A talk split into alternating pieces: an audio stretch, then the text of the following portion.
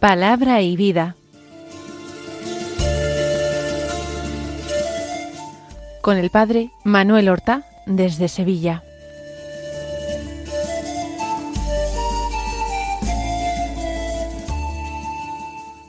En el nombre del Padre y del Hijo y del Espíritu Santo. Amén. Alabados sean Jesús y María. Muy buenos días, queridos amigos, oyentes de Radio María y seguidores del programa Palabra y Vida. Hoy es el martes de la segunda semana del Adviento. Este martes es 12 de diciembre. El 12 de diciembre en América se celebra la fiesta de Nuestra Señora de Guadalupe, patrona de las Américas.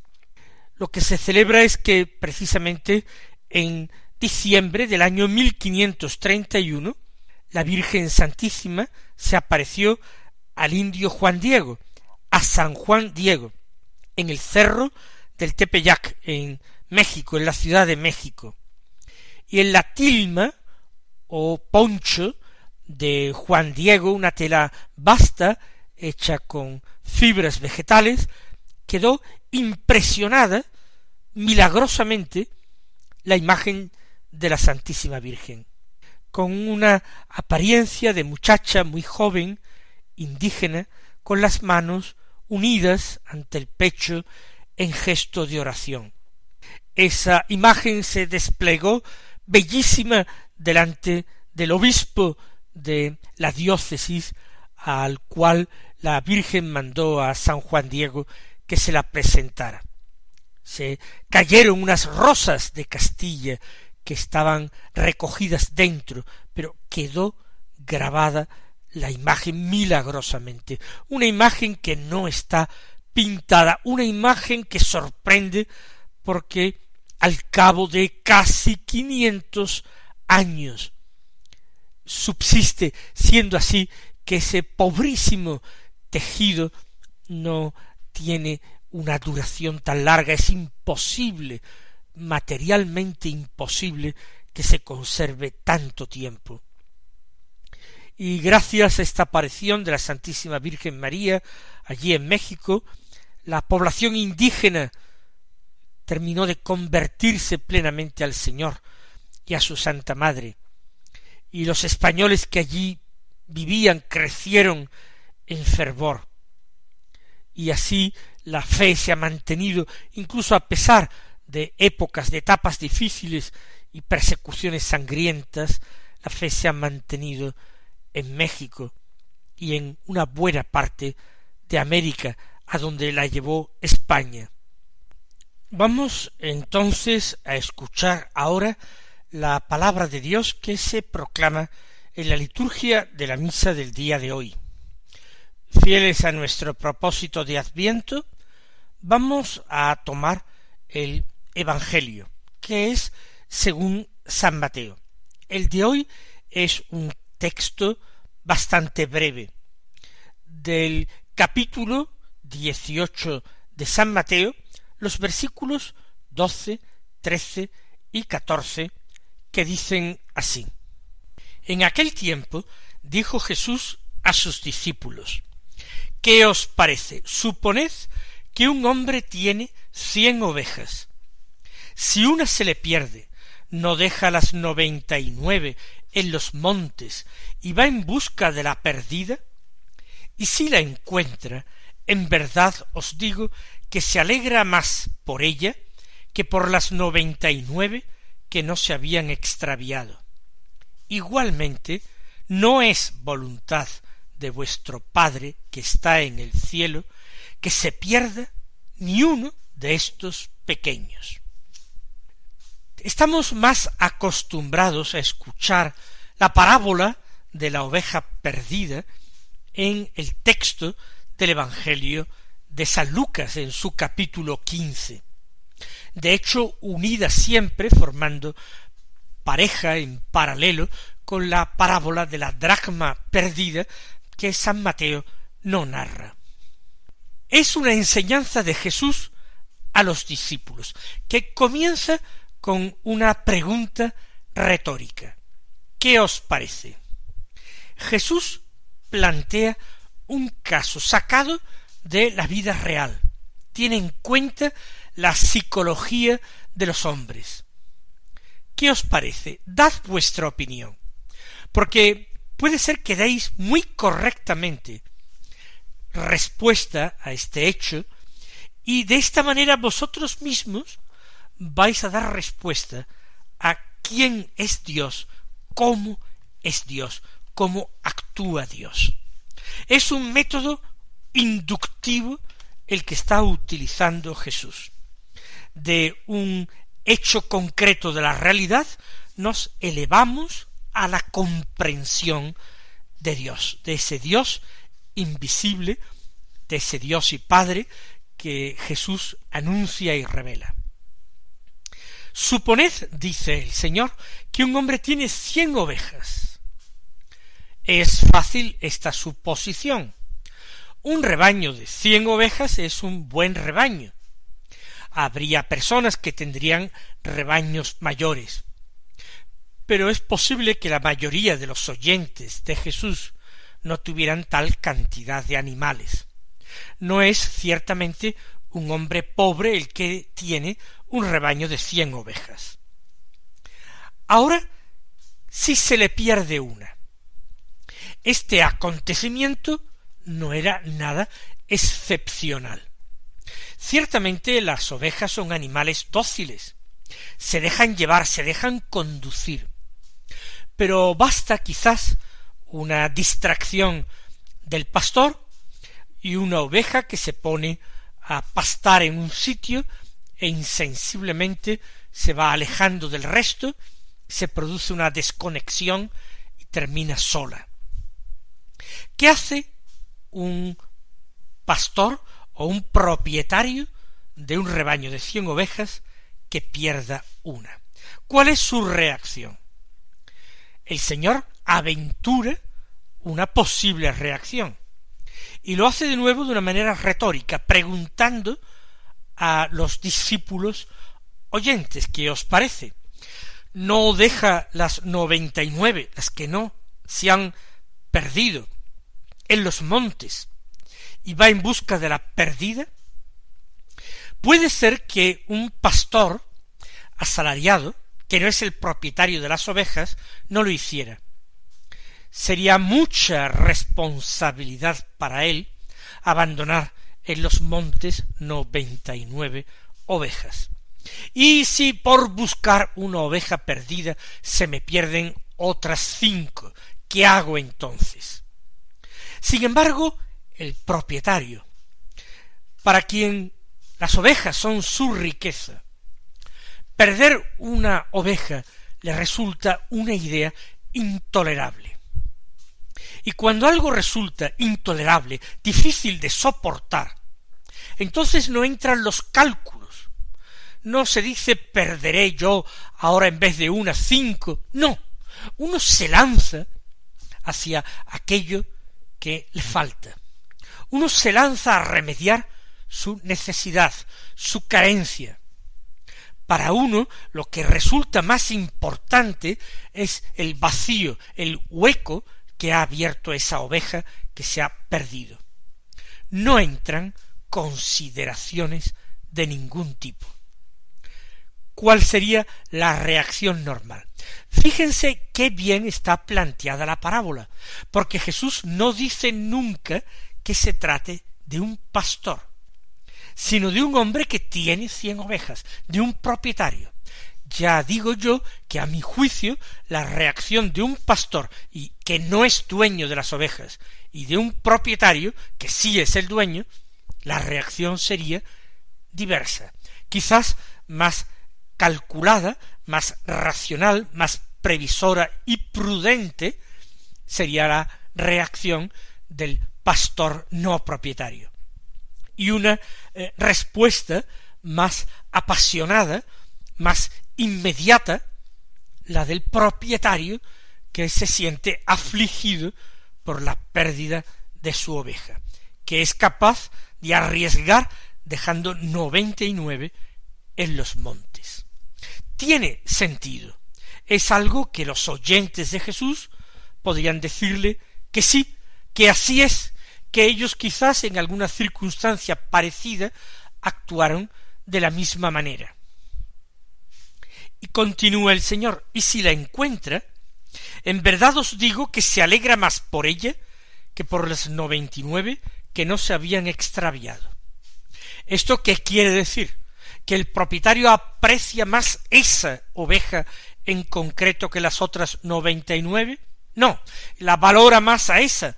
No. Dice simplemente el Señor que se alegra. Y es verdad.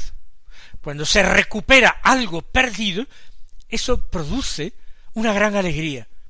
Y respecto a lo que se tiene y que no ha sido perdido, no se valora el hecho de que permanezca en nuestro poder, que continúe siendo nuestro.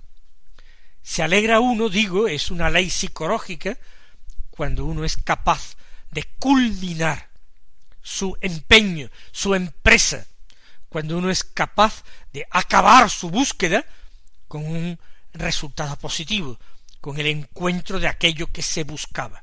Todas las energías, todo el interés, todo el deseo y al mismo tiempo toda la preocupación, todo el dolor, toda la pérdida se concentran en esa actividad de buscar. Por eso, por esa oveja se alegra más que por las noventa y nueve que no se habían extraviado. Ya eh, he explicado el por qué, no porque esa valga más. Pero es una ley psicológica, así es. Todos le volverían a dar la razón a Jesús. Es verdad. Eso nos pasa a todos.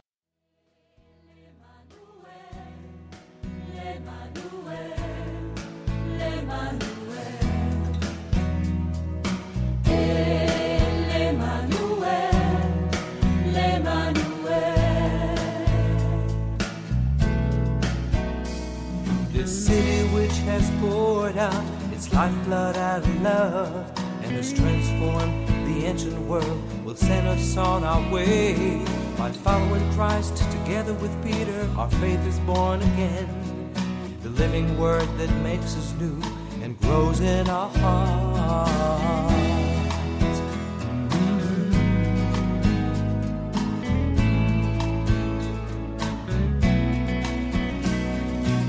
si grand Nous a fait, le Christ, son Fils unique, l'humanité renouvelée, par lui est sauvée. Il est vrai homme, il est vrai Dieu, il est le pain de la vie, qui pour chaque homme, pour tous ses frères, se donne encore. Siamo qui,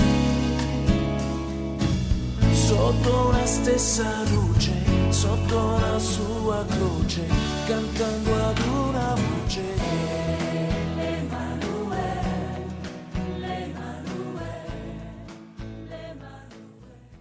Igualmente, y ahora se trata de la conclusión que extrae Jesús. De la misma manera, igualmente, no es voluntad de vuestro Padre, que está en el cielo, que se pierda ni uno de estos pequeños. Jesús llama a Dios Padre, pero en esta ocasión no le llama como casi siempre mi Padre que está en el cielo, sino vuestro Padre. ¿Por qué Jesús en esta ocasión, en vez de hablar de mi Padre, habla de vuestra Padre? Muy sencillo, porque está dando a los suyos, a sus discípulos, una enseñanza acerca de él, una revelación acerca de cómo Dios actúa en relación a los hombres, sus hijos, sus hijos por adopción. No como el Padre actuaría en relación a Jesús, su unigénito, su Hijo único. No, el Hijo único no se perdería jamás, no se ha perdido nunca. Él está en el Padre y el Padre está en él. Se habitan mutuamente. Es como Dios actuaría en relación a los hijos por adopción. Esos hijos que sí se pueden perder, esos hijos que sí tienen necesidad de ser buscados. Por eso el Señor dice, no es la voluntad de vuestro Padre que está en el cielo. Y lo nombra Padre y con las mismas palabras que en el comienzo de la oración del Padre nuestro, del Padre que está en el cielo. Ese Padre que es trascendente. Un Padre que, como trascendente que es, podría ser percibido o captado por el hombre como alguien lejano, incognoscible. Y sin embargo, ese Dios todopoderoso, omnisciente, infinitamente sabio, ya lo hemos dicho, reacciona de una forma muy parecida a como reaccionaría el propietario de un gran rebaño que pierde una sola oveja, una sola de cien. Se va a preocupar tanto de ella que su gozo por encontrarla será extraordinario. Vuestro Padre del cielo no es un Dios lejano, no es un Dios que no se deje conmover, es un Dios que tiene reacciones sorprendentemente parecidas a las que pueda tener un hombre. No esas reacciones negativas que pueden ser el odio, la ira, la envidia, el egoísmo. Dios no es así. Pero en Dios hay amor. Más aún, Dios es amor. Y por esto no puede dejar de actuar como actúa. No puede dejar de mostrar que Él, aunque no tenga un cuerpo humano el Padre, aunque no se haya encarnado el Padre, aunque no tenga manos y pies, el Padre, sin embargo, tiene un corazón, no un corazón físico, no un corazón de carne, como el Hijo, como Jesucristo, pero sí que nuestro Dios es todo corazón, hablando de un modo simbólico. Es un Dios con una extraordinaria, absolutamente infinita capacidad de amar, de vaciarse en el amor, en el don de sí mismo, en la búsqueda del bien del amado, de los amados. Por eso no es voluntad de vuestro Padre del cielo. El Padre del cielo no quiere, no quiere, como no quiere un propietario que ha perdido una oveja, no quiere que se pierda ni uno, ni uno solo de estos pequeños. ¿Quiénes son estos pequeños? Estos pequeños son los discípulos, eh, los hombres que reconocen su debilidad, su impotencia, su pequeñez, su dependencia en relación a Dios, aquellos que no se consideran autosuficientes, aquellos que dirigen sus plegarias, sus súplicas, sus peticiones a Dios, aquellos que ponen su confianza en ese Padre del cielo del que Jesús ha hablado, a quien les ha enseñado a rezar. Hágase tu voluntad, nos invita a decir Jesús en el Padre nuestro. Y ahora nos dice, esto no es la voluntad de vuestro Padre que está en el cielo.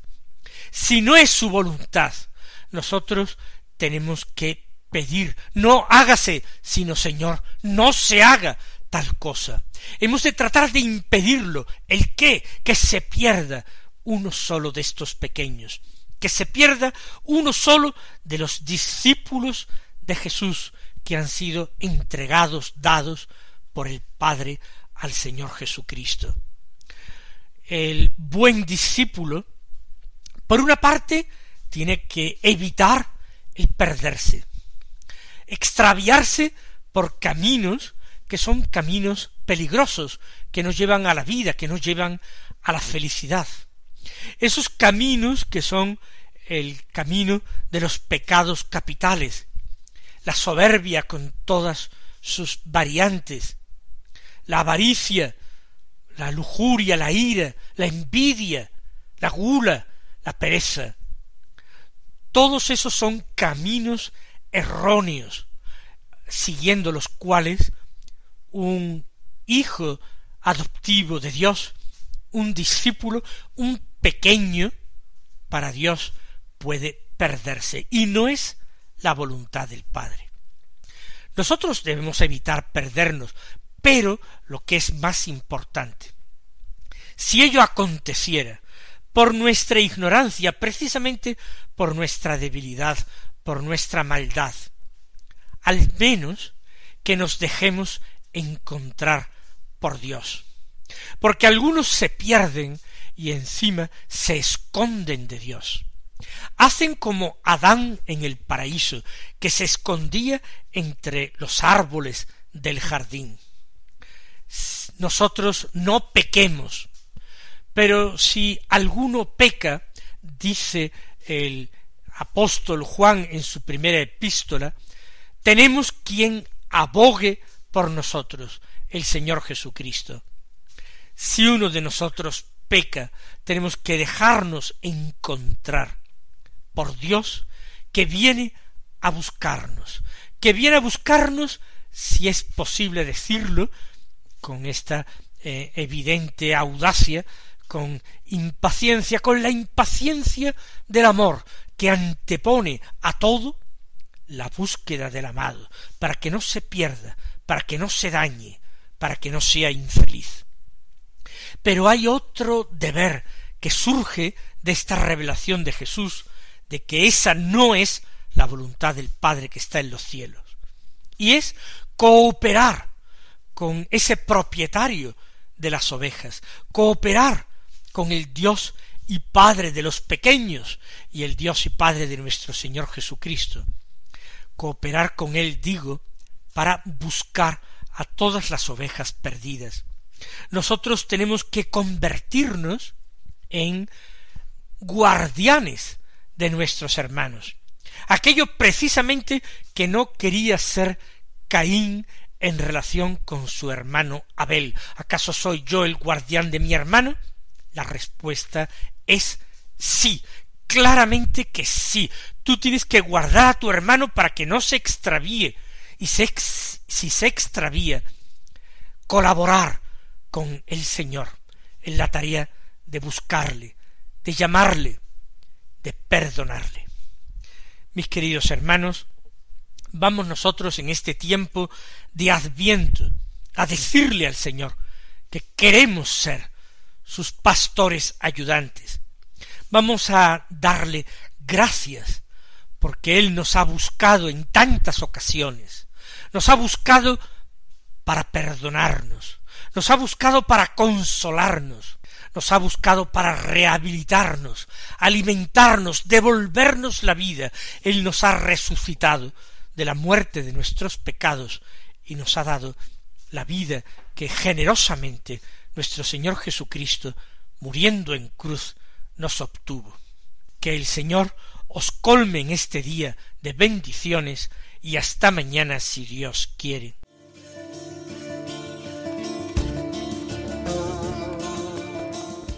Han escuchado en Radio María Palabra y Vida, un programa que dirige el Padre Manuel Horta.